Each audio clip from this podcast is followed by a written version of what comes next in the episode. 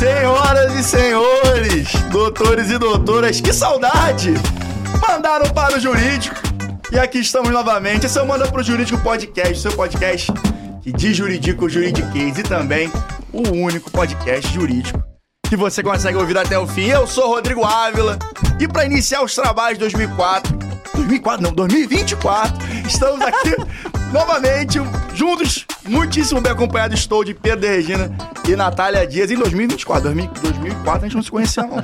Começo do ano é normal todo mundo errar a data, mas 20 anos, aí tu, tu apelou Ele legal, tá né? de volta para o futuro. Volta para o passado, no Para o caso, né? passado, é, não entendi também não. Mas vocês estão bem? Como é que vocês estão? Virada de ano, tranquilo? Natalzinho, tudo certo? Tranquilo, a vida do advogado nunca é, porque se for, ele tá sem cliente. Então, não foi tranquilo. Tranquilo verdade. nunca é, mas estamos aí, pelo menos não, não trabalhando 12 horas, e sim 4, 5, talvez Tá bom. 6. Não, pra mim foi ótimo. Eu fiz, eu desacelerei. Trabalhei bem menos na última semana de dezembro e na primeira semana de janeiro. É, eu até falei pro Rodrigo, cheguei falando isso pra ele, que eu voltei trabalhar, a trabalhar essa semana com força total e presencial. Eu cheguei aqui até meio tonta, cara, porque né, a gente fica duas semanas mais acelerada. Tá, volta, volta 100%, volta às, às 12 horas e aí começa a dar tilt.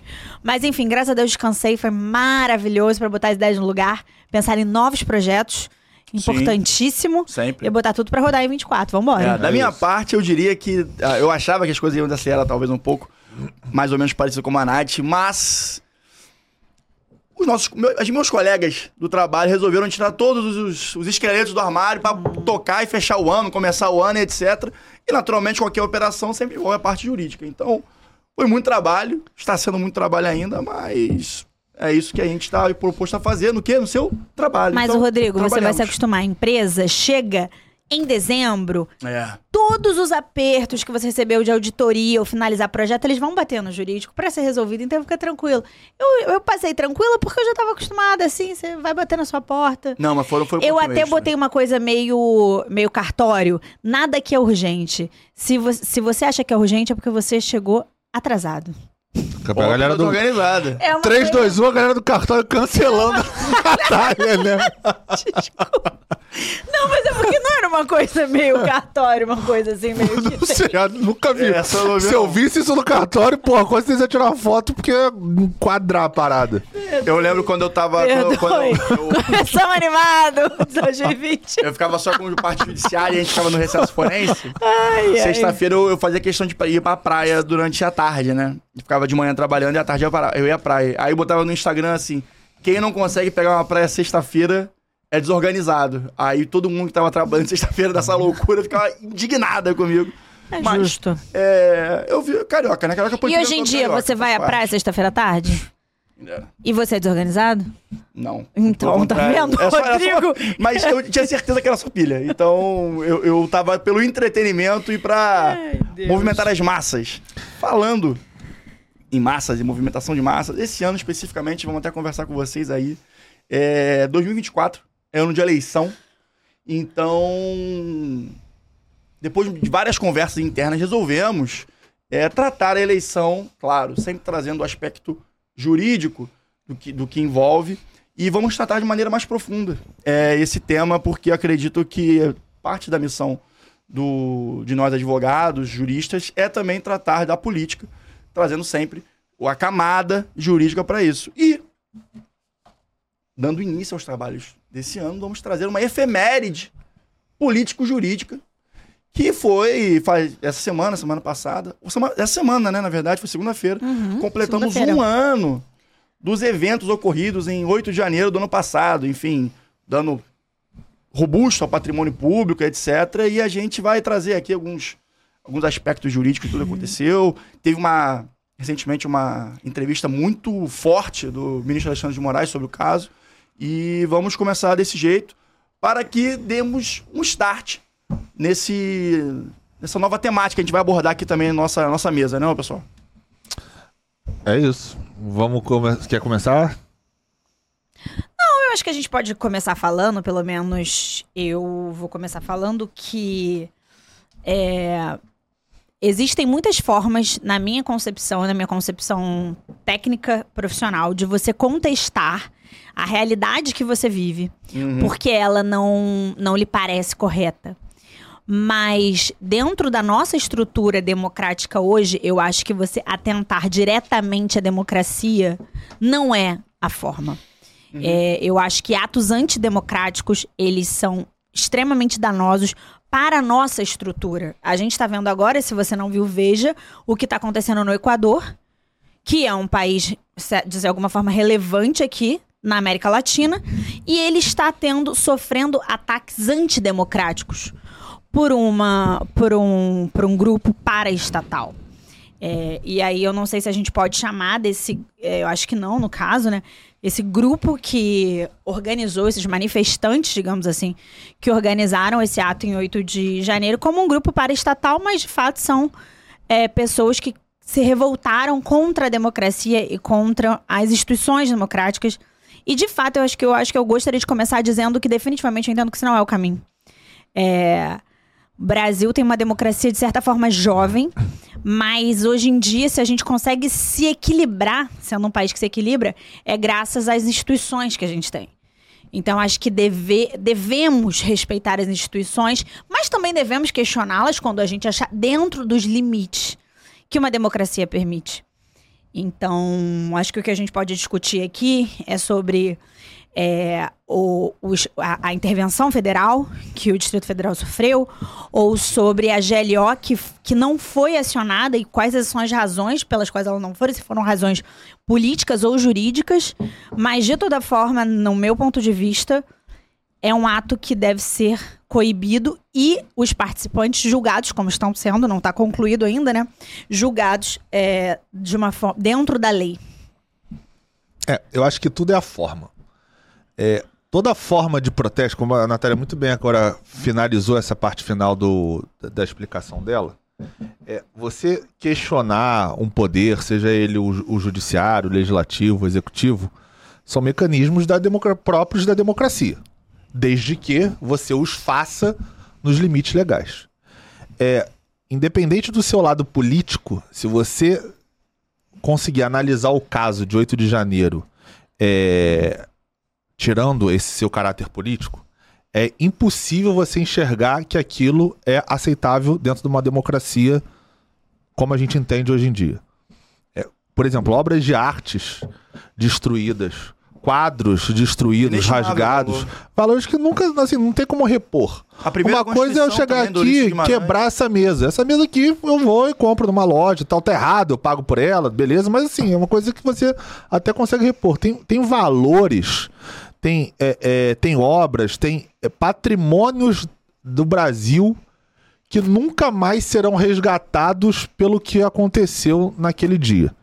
Então, é, da mesma forma quando a gente critica quando, por exemplo, o Estado Islâmico destrói patrimônios da Unesco, patrimônios é, é, mundiais, quando eles fazem invasões, é o mesmo tipo de, de, de, de crítica que a gente tem que fazer quando uma pessoa vai, sei lá, destrói um quadro Tracila do Amaral, por exemplo. Não tem como o cara repintar, não tem como, não tem como fazer outro quadro, outra escultura, outra obra, não tem, acabou. Você destruiu um patrimônio que é parte da história do Brasil assim, sem nenhum por nada. Aquilo não vai provar seu ponto. Aquilo não vai fazer a sua visão ser imposta de nenhuma forma. E você de- destrói o país que você julga que deveria estar melhorando, deveria estar sendo mais democrático, que lá que seja, que você esteja manifestando lá naquele dia. Então, é, não tem como apoiar nenhum tipo de atitude quanto essa. É óbvio que existem caráter políticos, existem caráter jurídicos no que foi feito, mas a forma com que ela foi realizada, ela está completamente equivocada, ela é completamente ilegal e ela é completamente antijurídica. Então não tem como apoiar nenhum tipo de manifestação nesse sentido. Inclusive, eu estava em Brasília do dia 9 porque eu fui para uma posse que seria no dia 8 e porque por conta do que aconteceu no dia 8, essa posse teve que ser adiada para o dia 9. E aí, eu- quando eu cheguei em Brasília no dia 9, é, Brasília parecia um cenário pós-guerra mesmo, era vazio. Aquela é, é, é, é, grades, sujeira no chão, nada a ver com Brasília, o que é. E eu estive agora em né? Brasília, inclusive, outra vez. É, é, parecia outra cidade, inclusive.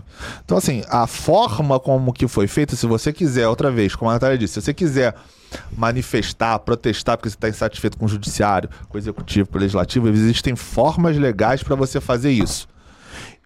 Se una, fortaleça, Se conecte, faça o que você tem que fazer dentro dos limites legais para você poder provar seu ponto ou exigir o que você acha que tá errado. Agora, como foi feito, a forma que foi feito o Rio de Janeiro é completamente reprovável e tem que ser duras medidas sim. Tem que ser duras medidas. Elas não podem ser autoritárias, mas elas têm que ser duras. Perfeito. Acho Eu- que elas têm que ser é, feitas no, no estrito rigor legal.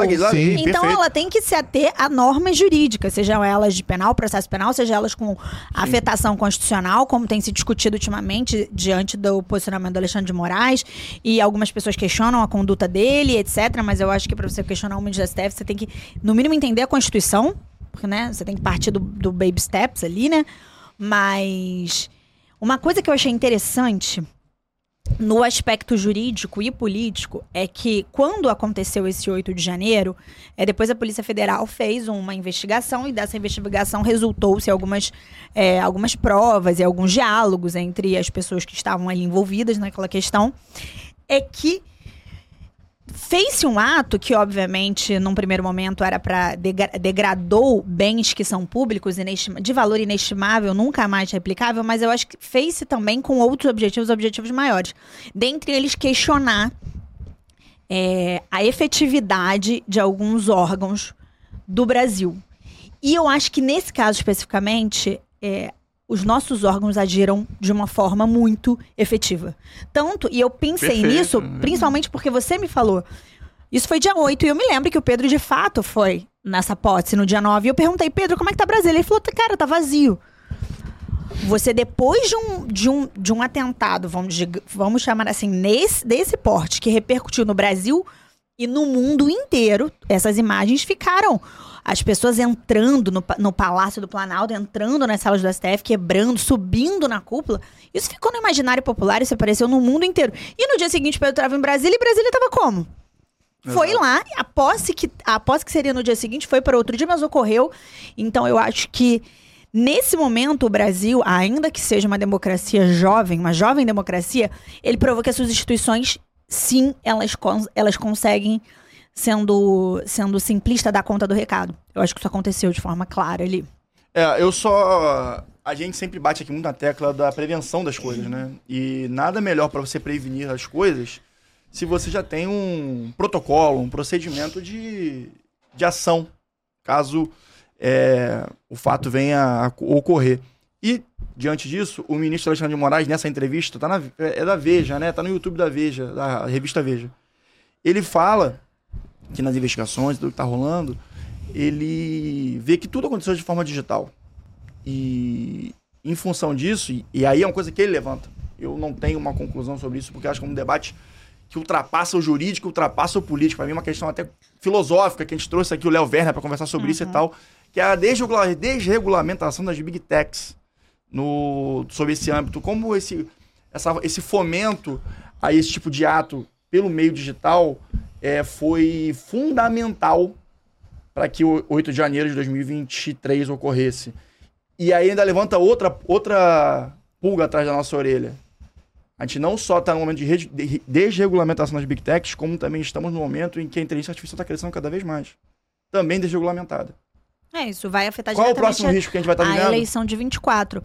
É, o Alexandre de Moraes, muito antes do ato de 8 de janeiro de 23, ele já bate há muito tempo. Inclusive, ele apanha da mídia e da população e bate também. Então, enfim. É, ele é, ele é uma, combativo. é uma dança é, em perfis que, na, compre- que nessa compreensão que eles fazem, que eles criam desinformação, que eles criam, que eles veiculam fake news, ou que eles podem gerar uma, uma visão distorcida da realidade. Então, acho que na Instrumentalizou a ferramenta. eu acho que quando você discute sobre como você mobiliza tantas pessoas que, que devem ter algum nível de normalidade na sua vida para um atentado em Brasília des- feito desta forma, você tem um discurso ali muito bem embasado, você tem um, um fundo, eh, eu poderia chamar de ideológico, muito claro. Porque a gente. é, você consegue unir, para você unir alguém para fazer esse tipo de coisa, você só consegue unir se você der um, um panorama, uma visão. Uma visão longa daquilo. Você tem que ser unido por um sentimento, por uma ideologia, por uma ideia de que eu acho que foi um dos casos de eleição justa, de má gestão do Brasil, de o que vamos fazer, para onde iremos, porque eu acho que isso tudo começou com uma discussão sobre a legalidade das eleições brasileiras ou sobre se existiu ou não fraude nas eleições Sim, brasileiras. E eu acho que esse tipo de discussão e esse tipo de informação ou desinformação que ocorreu fortalece esse tipo de sentimento que eu acho que bate primeiro na moralidade, na ideia de moral das pessoas. A gente tem um discurso de pano de fundo que ele é um discurso de costume, costumes, hábitos, é, muito antes de ser político, ou muito antes de ser tributário, ou muito antes de ser econômico, ele tem a ver muito mais com o ser humano. Então, acho que isso que rege, tanto que é, a- nas investigações da Polícia Federal, que foram sendo finalizadas no percurso, é, entende-se que o objetivo da- do- desses atos era, de fato, gerar, acionar a garantia da lei da ordem, que aí entende-se que teriam um apoio dos militares, não que os militares estivessem diretamente relacionados com o que ocorreu, mas que poderia se entender que sim, que o universo militar seria instituição que teria uma postura que se coadunaria de alguma forma com o que estava ocorrendo, e não foi o que aconteceu. O que aconteceu foi que foi um ato mais político e determinaram intervenção federal de Brasília, e que efetivamente é, Coisa que é muito semelhante aconteceu com o Rio de Janeiro diversas vezes, por questão de segurança pública. é, em 2018, Temer decretou intervenção federal aqui no Rio de Janeiro. 2023 também, gente. Por uma... 2023 também teve intervenção no Rio de Janeiro. Também teve intervenção Teve, não federal? Teve. É que é tão comum pra É. gente, né? Eu lembro, É eu lembro do Temer. Eu lembro do Temer de 2018, que foi por uma questão de segurança pública, em 2023 foi segurança pública Teve também. também. Rio de Janeiro sempre. Mandou dinheiro tal, policial, um monte de gente. é, eu acho que na assim, uma coisa do, você falou legal, é, e aí casa com o que você também disse da falta de regulamentação das big techs, é que se criou dentro dessa, vamos dizer assim, desse ato, né? De- vamos dizer não, desse ato de 8 de janeiro. Eu não digo que 100% das pessoas ali estavam mal intencionadas querendo criar o gazarro. Acho que tinha gente ali também que tava querendo. Como a Natália disse. Acreditavam, Acreditavam que podia acreditavam. manifestação, alguma acho, coisa. E eu tem um percentual óbvio que fez aqui zumba, que fez tudo errado, destruiu o patrimônio público, é que a gente já falou. Mas o, o- um ponto importante disso, que aí casa com a falta de regulamentação da, da, da Big Tech que o Rodrigo tava falando, é que uma vez, pouco antes do ato, dezembro, assim, uma festa de final do ano que teve lá no meu condomínio, tinha um cara que era completamente desse, de- de- de- desses extremismos é, políticos, falando, não, já tá tudo alinhado com, com as Forças Armadas, vamos tirar do poder, vamos dar um golpe, porque não é possível, as Forças Armadas falaram, e eu lembro que eu falei com ele, falei, cara, não existe essa possibilidade das Forças Armadas dar um golpe, darem um golpe militar e apoiarem esse tipo de ato. Não, já tá tudo alinhado, não sei o quê. E eu sabia disso. Eu conheço uma pessoa que é muito influente nas Forças Armadas e eu já tive essa conversa com ele e falou: cara, não existe essa possibilidade. Essa possibilidade não é nem ventilada dentro das Forças Armadas. Isso- não é nem conversado, porque isso é completamente absurdo. Isso não é nem discutível. Isso é uma coisa que a mídia ou alguém implementa, é as fake news que vão sendo repli- replicadas e a pessoa não, não, não, pro- não procura o fundamento, não procura a origem daquela informação e vai reproduzindo de manada dizendo que não, vai ter, vai ter intervenção, militar vão entrar, vão tomar o poder. E isso assim, dentro da Força Armada nunca foi nem discutido, não tinha essa possibilidade. E eu falei pra ele, cara, não, não existe isso. E ele ficou, não, não, você vai ver. Vai chegar lá, no dia do coisa, você vai ver e depois a gente vai estar conversando aqui. Obviamente esse cara sumiu, porque ele nunca mais vai querer falar sobre isso comigo, mas assim, óbvio que isso não ia acontecer. Então é muito importante falar isso. Porque não, nunca existiu dentro das Forças Armadas nenhum tipo de movimento que pudesse ser golpista como, como foi ventilado. É, por acaso, é, é. Agora, a, fake news, e aí a ausência de regula a, a, a regulamentação tem essa importância, porque quando você começa com uma fake news dessa, se você não procurar a origem, a fonte e, e averiguar se tem fundamento ou não que está sendo dif- di- divulgado, era interessante que a rede social tivesse como dar um corte. É. É por acaso, meu pai, ele é militar também. Beijo, pai. É nosso enorme fã. Figuraça. Então, figuraça. as Forças Armadas, ela é algo presente na minha vida desde que nasci. Frequento todos os, todos os ambientes militares, desde militares. sempre. Muitas posses, desde sempre. Essa po já, já, já não, já, já, já foi, já tô passando os convites. Mas é, o, o, o ponto e o fato que, o que a Polícia Federal fala através das provas é que havia uma expectativa, não correlaciona, obviamente, a Polícia Federal apurando fatos, não correlaciona os militares ao, a essa tentativa, mas correlaciona a uma expectativa, justamente isso que você está falando, há uma expectativa de quem estava se manifestando, se pudermos usar, se pudermos caracterizar como manifestante, num dado que volta ao que eu falei antes, que se coaduna com aspectos morais. Eu acho que tem a ver com o interesse de como as pessoas queriam que a nação seguisse de alguma forma. É, e acho que foi de um. E acho que foi muito interessante. Eu acho que é uma. Eu não sou, eu sou advogada, nunca fiz outro curso, como é, no caso, por exemplo, se a gente fosse estudar antropologia, mas achei muito interessante, de uma forma negativa, claro, como você consegue fomentar as pessoas nesse nível para você levar as pessoas a terem um ato tão extremo, acreditando tão fortemente que as instituições não conseguiram coibir, a ponto de hoje elas estarem sendo julgadas, algumas inclusive no STF, na maior corte do país, pelos seus atos. Então você conseguiu levar algumas pessoas a crer que aquilo ali, de algum nível, em algo, de alguma forma, teria uma efetividade, uhum. de forma que haveria uma, uma, um certo nível de impunidade, de absolvição. Sim. Querendo que, a troco de que, o que é que você conseguiria com aquilo de fato.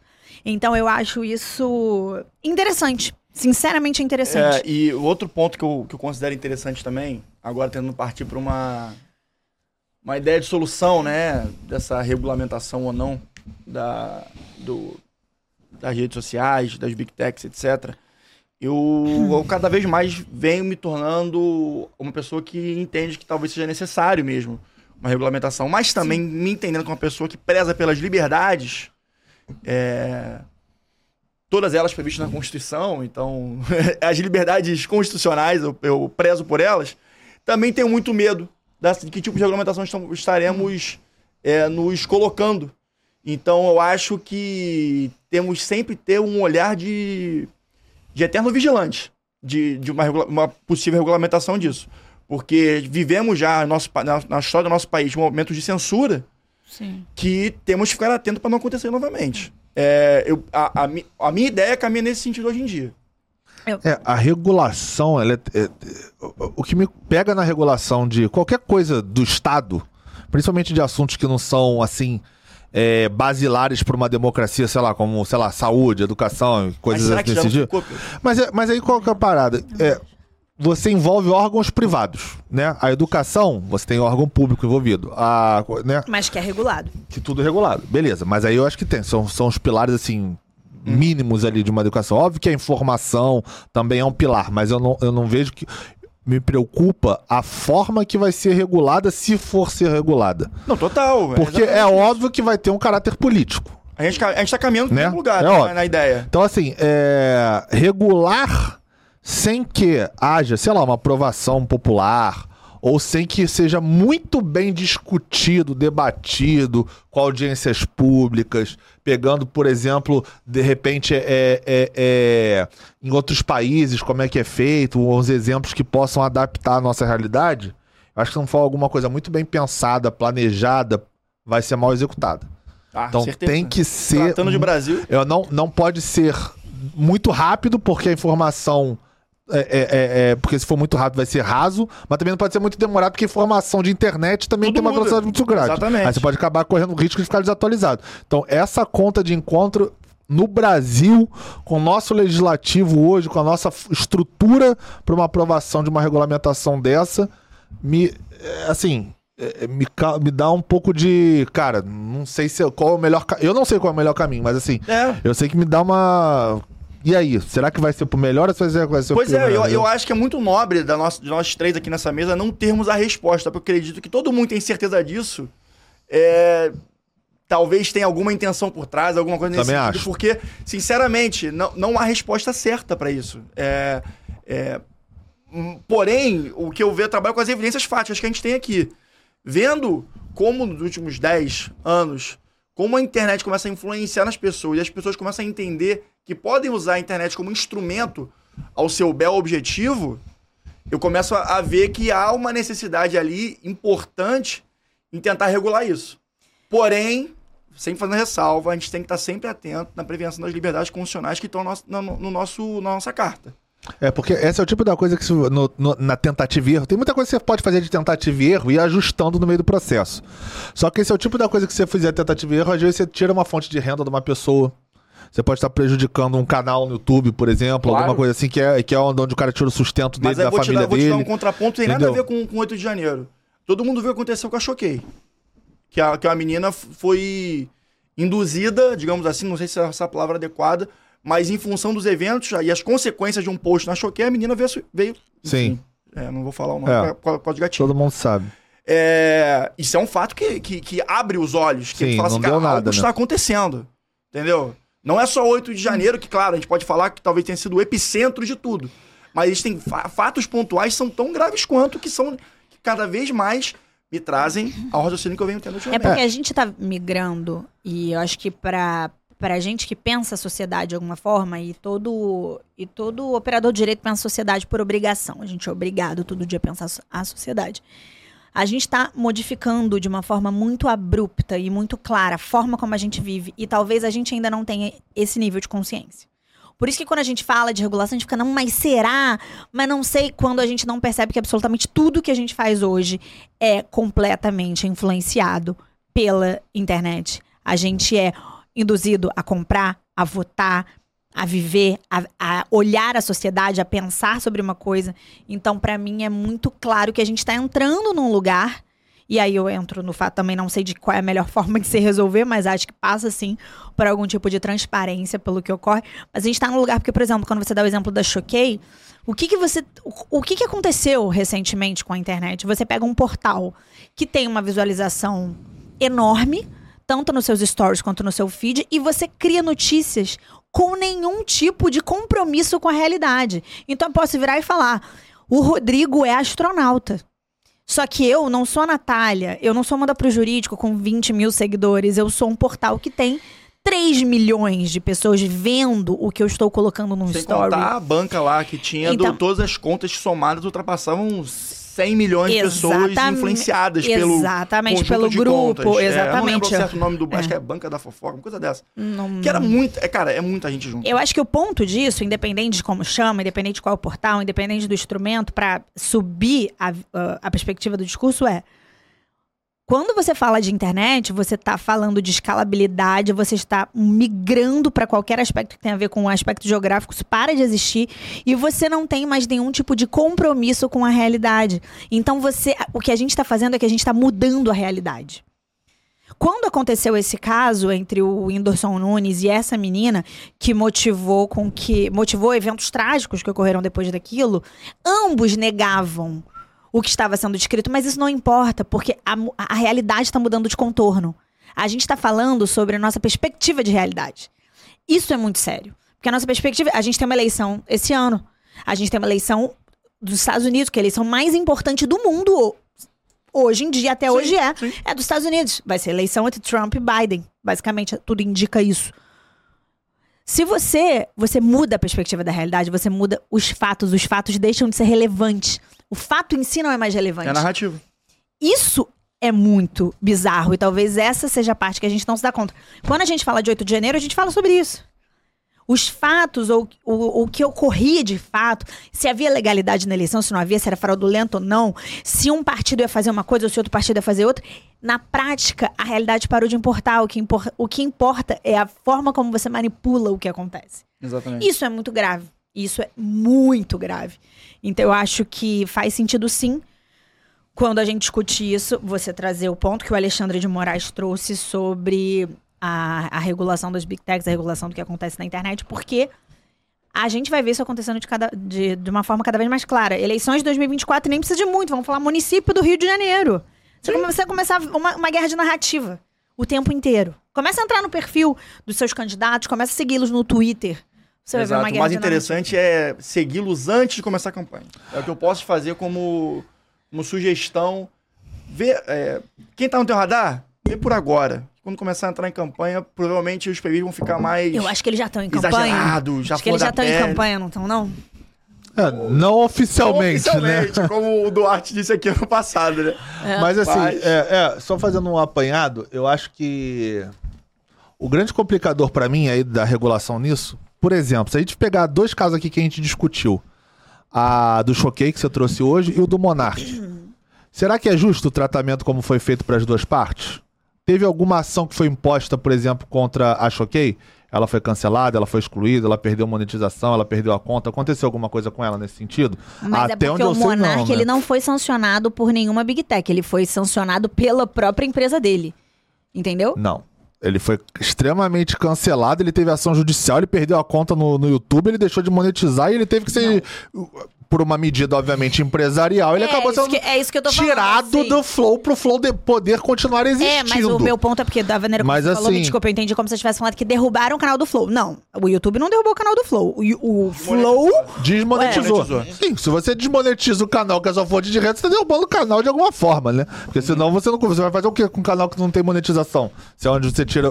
Inclusive o próprio Igor, né? Que, Igor. Que é, Igor. É, Eu três- tava ouvindo. Só, só, 3K. 3K, né? só dar uma É, pequena Igor, interrupção. 3K. Eu tava ouvindo hoje o Mano a Mano, o podcast Mano Brown, que é sensacional. Eu adoro, muito Com o Igor bom. 3K. Cara, que debate maravilhoso, tá? Agora, É. Desculpa, pode ser. Ele falou que, tipo, ele teve, tava tirando dinheiro do bolso dele porque o canal tava monetizando e não tinha como pagar funcionário, pra não ter que Exatamente, demitir a não galera. perder ninguém. Então, assim, ah, eu lembro disso. Aconteceu isso com a Choquei? O que, o que a minha, minha preocupação é entrar na questão política. E aí eu volto, independente do lado. Por que que num caso que a pessoa se...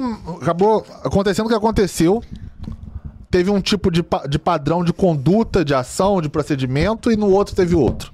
Isso eu não acho justo. É, falta de regulamenta... é, falta A de fo- regulamentação. É, mas aí quem regulamenta o regulamentador? What's the Watchman? Entendeu? Exatamente. E aí, é, é, assim, numa filosofia moderna do que a Natália falou, uma mentira contada várias vezes vira verdade, né? Uhum. Então, assim, é, se você começa a contar a fake news, pô, pegou o Windows, pegou o Windows, pegou o Windows, às vezes pode o Windows hoje vir falar, não pegou porra nenhuma, nunca peguei essa mulher, ela, ela vai falar que foi, foda-se, só todo mundo falando que pegou, então pegou. É. E a pessoa acredita. Mas é isso. Que aí vira verdade. O cara não quer saber. Aí depois não adianta vir com notinha e dizer, não, não, mas eu não sabia, Não, Vanessa. tá, é, o- Ca- É o que a gente falou uma vez, eu acho que no Léo Dias, quando ele fez um desagravo. A gente Exatamente. falou no episódio aqui o isso. episódio anterior, pô. O cara ganhou dinheiro, publicidade, caralho, o seguidor, rendeu. ó, já rendeu, depois ele vem com uma notinha, ah, pô, desculpa aí, foi mal, errei. Pô, e aí? Entendeu? Eu acho que essa, essa questão tem que ser muito bem. E aí o que me preocupa desta regulamentação é quem vai fiscalizar o fiscalizador? Exato. Como é que vai funcionar? Porque assim, pô, tu vai sobrecarregar também o judiciário toda hora. Internet, sei lá, quantas bilhões de postagens deve ter no Brasil sobre alguma coisa que possa ser relevante nesse sentido. Aí você vai ter bilhões de ações judiciais no judiciário, fica inviável.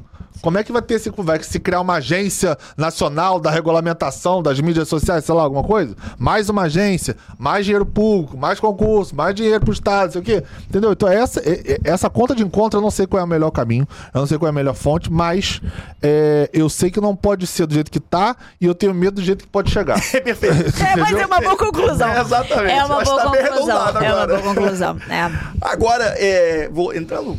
Entrando não, continuando nesse, nessa temática. Peraí, só, mas só pra gente fechar, 8, Vai, fica 8 à de janeiro, até porque manda pro jurídico pra gente pensar só no aspecto jurídico, tá, gente? Do que aconteceu especificamente, não do julgamento agora é, do, das pessoas que lá Até estavam. porque não temos nem conhecimento. A gente tá em- nós estamos em 10 de janeiro. Os, os julgamentos ainda não aconteceram. É, importante frisar. exatamente. É, hum, Poderia ter us- usado a garantia da lei da ordem.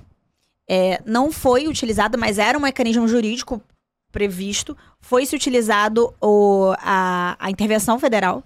Ali houve uma intervenção. Essa intervenção tem previsão específica na Constituição e foi utilizada uma das alíneas lá.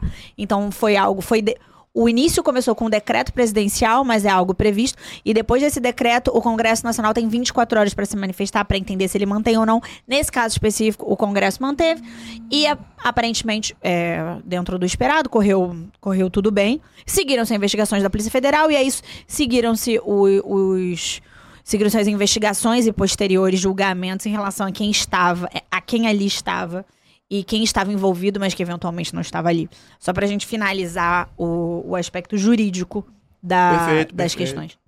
E agora, entrando num tema um pouco. é, dan- dando prosseguimento à temática do digital, mas com uma. Ainda bem com um ambiente mais leve agora.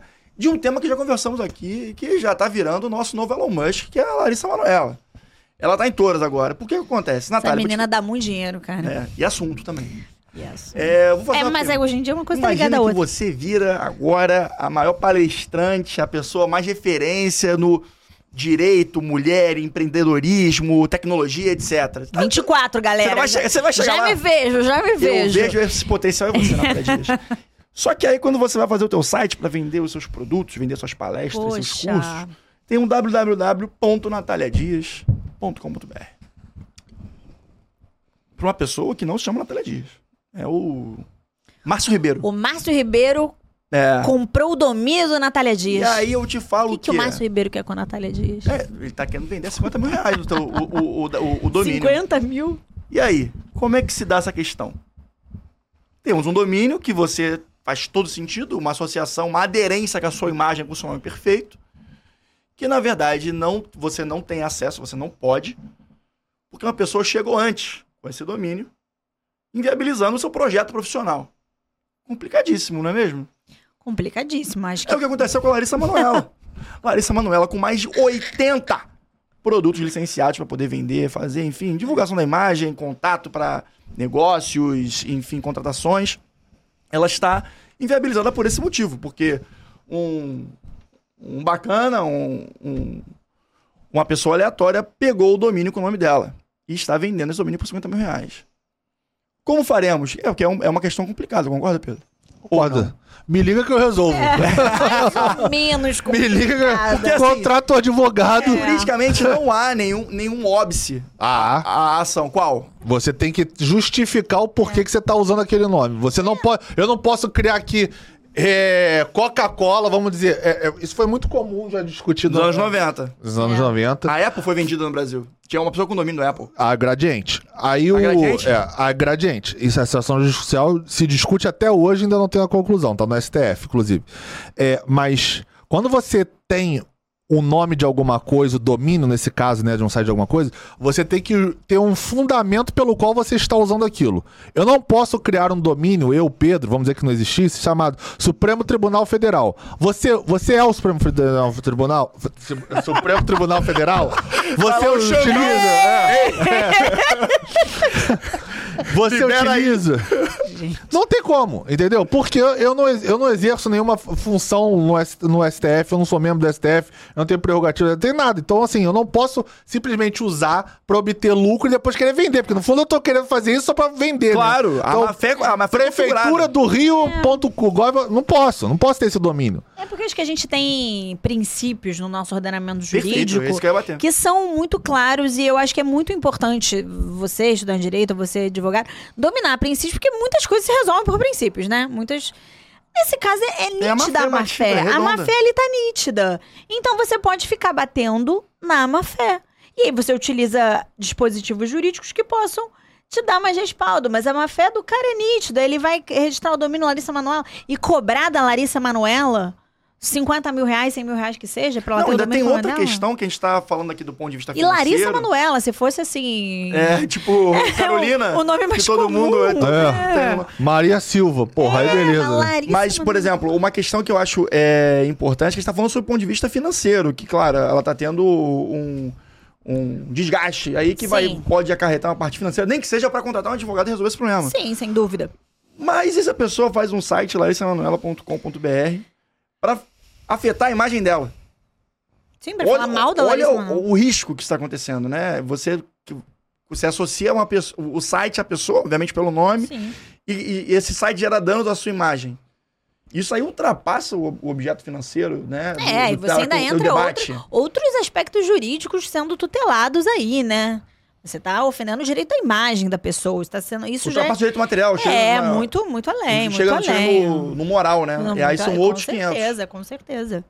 Sem dúvida. A cara do Quando Rodrigo. O Pedro tá vendo alguma Pedro coisa, tá ali vai sair com uma jurisprudência Aí- de 1977. O caso Gradiente É, versus tá vendo gente, com Apple. certeza. Não, não, eu tenho certeza. É só o artigo, era o 124 da LPI que falava sobre isso. Porque você pode causar confusão. 124 da onde? Deu uma Da porrada. LPI. Da LPI. É, você pode causar confusão quando você faz um site É. nesse sentido. Por quê? Você bota Larissa Manuela, a pessoa vai achar que é a Larissa Manuela. Mas e não a- que é o Marcinho de Copacabana que tá fazendo esse site, né, meu irmão? Então, pô, adorei. O E Marcinho aí, o- jiu-jiteiro de Copacabana que tem um Criamos pitbull. a skin do golpista do Manda. É o Marcinho de Copacabana, tá?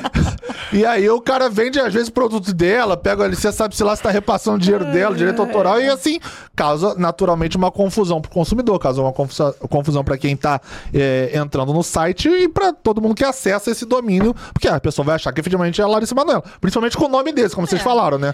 Não, é um nome nem comum que você pudesse falar, pô, mas minha mãe se chama Larissa Manoela. Porra, quando você não E o chama. melhor é que, pela notícia que o Rodrigo colacionou aqui na pauta, o bacana diz que faz sempre isso. É, pois é, até- é, é- é o que eu É o falo. hábito, é o negócio Aí dele. Falta o advogado pra entrar com a ação. Do jeito Dá que ele tomar a, a porradinha A primeira? e doer no bolso, aí eu quero ver se ele continua Gente, com agora essa ele prática. Larissa Manoela. Isso aqui vai estar no Fantástico agora. Inclusive, Sendo vale, vale até colocar a fonte da notícia, é do pessoal do Mais Que Direito, nossos parceiros aqui do Ah, Manda, pessoal legal, incrível que pessoal em 10. breve vai estar sentado aqui com a gente. É, nesse sentido, galera, finalizando, acho que tem mais alguma coisa. Tem mais algo a trazer sobre Larissa? Ou podemos ir para a próxima, que eu acho que é uma tendência muito Posso ver bacana. aqui só o julgamento do, do- Da da Gradiente. Gradiente, já que você falou. Não, a gente coloca na. Só o nome. A gente coloca na, na descrição. Acho que é mais fácil. Boa. Acho que é mais fácil. Coloca lá depois. A gente, Ju, a gente manda o número. Fica mais fácil. Agora, seguindo, eu acho que a gente pode conversar de uma tendência de mercado muito bacana. E numa parte mais mercadológica agora da nossa, da nossa pauta, do nosso roteiro, que é a questão do second man, que é uma, um hábito que vem cada vez mais se desenvolvendo no Brasil, muito posteriormente, é, muito em função do efe- efeito pandêmico, né? Que a pandemia isso proporcionou bastante. E é uma tendência que está, acho que, cada vez mais consolidada, né, Nath? Eu acho que sim, a pandemia ele, ele incentivou esse mercado, o mercado do second man, mas os jurídicos corporativos como um todo, pessoal, outro dia, eu, eu vou explicar porque muita gente faz esse tipo de pergunta. Você é um jurídico corporativo? É uma regra o seu jurídico ter todas as áreas? Porque você sabe, naturalmente, que para uma empresa funcionar, você tem que ter aspectos societários, tributários, trabalhistas, contratuais, no mínimo, no mínimo. Você vai ter todas essas áreas? Não necessariamente. Depende da forma como você estrutura o seu jurídico. Se você é uma empresa muito grande, eventualmente você até tem essas áreas envolvidas, mas não são, são somente os funcionários que estão ali na empresa que, desen- que desenvolvem aquele trabalho. Eventualmente você nem tem a área, mas você tem o assessoramento jurídico. O que, que acontece com o Second que é bem legal? Eu acho que a gente pode falar de duas formas que ele ocorre. A primeira forma, você, jurídico interno, contrata um jurídico externo. Vou dar um exemplo de um jurídico externo trabalhista. Então, o seu o trabalhista da sua empresa é coordenado por você, jurídico interno, mas ele é feito para o escritório externo. A sua demanda trabalhista infla tanto e a sua relação de afinidade é tão grande com um determinado prestador que você traz aquela pessoa para ser uma interna exclusiva da sua empresa. Então, aquele advogado que estava naquele escritório trabalhista, ele sai daquele local e passa a ser um interno, mas o vínculo empregatício dele Isso que é o segue lance. sendo daquele escritório trabalhista. Isso é uma forma. Muitas vezes ocorre até de você, isso já aconteceu comigo algumas vezes, de quando você tá num trabalho muito intenso, o escritório te oferecer, olha, você quer alocar o fulano dentro da sua equipe? Porque aí o cara começa a trabalhar na sua equipe como se da sua empresa fosse, mas ele não é. Isso é muito importante. Qual é a vantagem disso? Já vou falar porque eu vou dizer a segunda forma que ocorre. Existem alguns escritórios hoje que são buscados especificamente. E eu falo isso porque é, eu tenho uma grande amiga que ela está posicionada no mercado dessa forma. Alguns escritórios grandes que eles servem como uma captação de empresas que têm muitos secondes. Então, por exemplo, você pega empresas muito grandes, uma Natura da vida. Tem muito second ali dentro que atua. O que, que a Natura pode fazer? Eu tô citando a Natura eventualmente, tá, gente? Não é um caso concreto. O que, que ela pode fazer? Procura um escritório especializado em contratação de second. O, o escritório procura alguém com o perfil que a Natura queria, então faz uma captação de talentos. O escritório contrata essa pessoa e a Natura pega aquela pessoa como second. Então é quase que um second sob medida. Não é nesse outro cenário em que você já tem um escritório, ele te presta serviço, você cria uma afinidade, você entende que a demanda surgiu e ela tá muito grande, você absorve. Você vai nesse escritório único e exclusivamente para captar aquele talento com aquele perfil. Olha, eu preciso de alguém que seja uma expert em compliance, principalmente na área de investigação. Aí aquele escritório vira e fala: beleza, eu vou captar esse talento para você. Você vai finalizar o processo seletivo e depois disso eu assumo todos os encargos trabalhistas e ou contratuais, depende de como a, relação se estabelece. E a empresa só faz o repasse de dinheiro. Entende? Uma por que, que, por que, que as pessoas fazem isso? Porque você não infla seu budget, você não cria Passivo trabalhista. nenhum tipo de passivo, passivo ou riscos trabalhistas. Então, estrategicamente, você não se desgasta com o processo seletivo, que processo seletivo bem feito leva tempo. Cansa. E é importante que leve mesmo, mas enfim, nem sempre é uma coisa que a sua equipe ou a sua empresa tá disposta. Então eu acho assim, sou muito fã, acho muito bom. Tem muitas empresas grandes, gente, que assim, uma boa parte dos funcionários são secondis, que eles chamam bastante. Eu Não, acho não, super lá- legal, lá- bom pra todo mundo. Onde, onde eu trabalho nesse momento tem um Secondi que é, É. excelente, Mas excelente. qual foi a forma? Qual dessas duas? Já cheguei e já tava lá. Então não sei Ah, entendi. então amanhã você pergunta. É. Amanhã você pergunta. Porque às vezes o cara, não, eu era do escritório tal e eu tô alocado diretamente aqui. E a cultura até muda. Porque, por exemplo, se você é do escritório tal, tava trabalhando ali bonitinho, e você, escritório tal, prestava serviço pra essa empresa, inflou a demanda, você tirou aquele, aquele advogado de lá e botou ali dentro, ele nem tá tão inserido na cultura. Porque ele veio daquele escritório. Agora, quando você contrata, basicamente on demand, mas quem faz a contratação é um outro escritório, então ele que absorve o vínculo, você cria alguém ainda com a sua cultura. Porque é como se fosse um, um- um processo de admissão de fato. Só que a empresa que está absorvendo a demanda de fato, ela não tem nenhuma relação, porque essa empresa paga o escritório, não paga É, diretamente mas o nesse caso eu acho um pouco mais. Eu acho um pouco mais. é, Tudo bem, que você contrata uma pessoa mais aderente à sua cultura, beleza. Mas um prestador de serviço de confiança de longo prazo também. É, o cara Ah, conhece maravilhoso, o, é maravilhoso. a cultura da empresa também, no mínimo pra atender da maneira que a pessoa mais gosta de ser atendida. Com certeza. Eu e, acho que. e vira uma coisa natural. Por, vou dar um exemplo, assim, a sua área contratual, ela vai inchando, inchando, inchando. E você tem um escritório que ele faz mais esse aspecto societário contratual. E você, você, aí o advogado naturalmente vai entrar lá. Então é quase como se fosse um fluxo orgânico. Eu acho 10 de 10, sou muito fã. É, é, isso já existia há muito tempo, só botaram o Secondment como um nome bonito pra ilustrar tudo isso que já tinha com prática no mercado, né? É, eu conheço, sempre, é, eu conheço vários, sempre, vários é. advogados que, por exemplo, trocavam o escritório, chamavam pra empresa que ele prestava o serviço e Nada fazia como assim. um belo anglicismo. É, é, gente botou anglicismo, um- ficou bonito. Um. Dá uma deschavada no trabalhista, porque também tem empresa que faz isso, não paga, depois rescinde o contrato e, o- É. e o escritório fica lá com prejuízo do, do advogado que ele contratou pra prestar aquele serviço. Importante falar isso mesmo. Também, também tem isso aí. Se pesquisar legal, vocês vão ver que isso também é prática legal. legal. inclusive já aconteceu no escritório. Mas assim, é.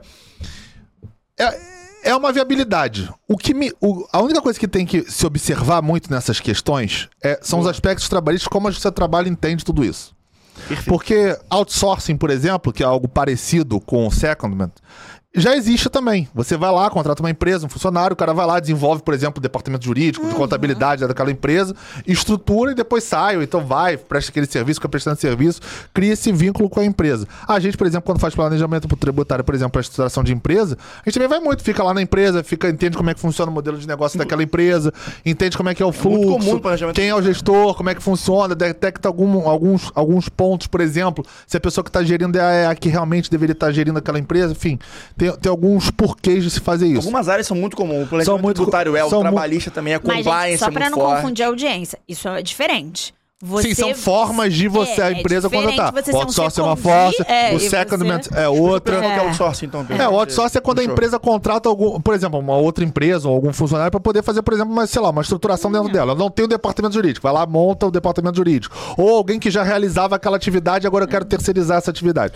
É, é de uma terceirização, no fundo é uma terceirização, né, da, mão- da, da mão de obra. Tudo isso, se você botar num, num- num guarda-chuva, num, num gênero, são formas de você terceirizar algum tipo de serviço. Seja através de pejotização, seja através de outsourcing, seja outsourcing, seja através de secondment, seja através da terceirização propriamente dita. São todas as formas de você terceirizar um serviço que você não vai estar mais produzindo literalmente ali no core interno da sua empresa. Aí, outra vez, o que eu volto é como a Justiça do Trabalho começa a entender tudo isso. Porque, recentemente, inclusive sobre pejotização, por exemplo, teve uma discussão que o TST estava entendendo de que existia o vínculo trabalhista e já existia precedente, por exemplo, no STF, dizendo que não existia vínculo trabalhista na, na pejotização é, da prestação de serviço. E aí, inclusive, teve um atrito entre o TST e o STF, porque o STF mandou o, S- o TST cumprir o precedente do STF, que era no sentido de não é, caracterizar o vínculo trabalhista na, na pejotização. Então, tudo isso, dentro do nosso ordenamento jurídico, tem que ser muito bem estudado, muito bem contratualizado e muito bem praticado na prática de acordo com é, o contrato, e não é uma redundância praticada na prática, porque às vezes quando você. E aí o contrato de trabalho tem muito isso, né? O contrato realidade. Às vezes você fala que, pô, você vai fazer esse, esse, esse serviço, bota tudo bonito no contrato. Chega na hora o cara faz uma atividade que tem nada a ver com o que está previsto no contrato. Aí o contrato de trabalho, por exemplo, que é um contrato de realidade, de acordo com a realidade do que você presta, ele vai falar: bom, o que você botou aqui no contrato não tem nada a ver, então o que vale é o que era o que estava sendo prestado aqui. Também tem que ser muito, muito bem discriminado com cláusulas rescisórias, se a empresa, por exemplo, cortar esse tipo de serviço, porque a empresa, por exemplo, um escritório de advocacia que fornece esse profissional, que faz esse trabalho para a empresa, ele também tá, ele, ele tá assumindo aquela despesa.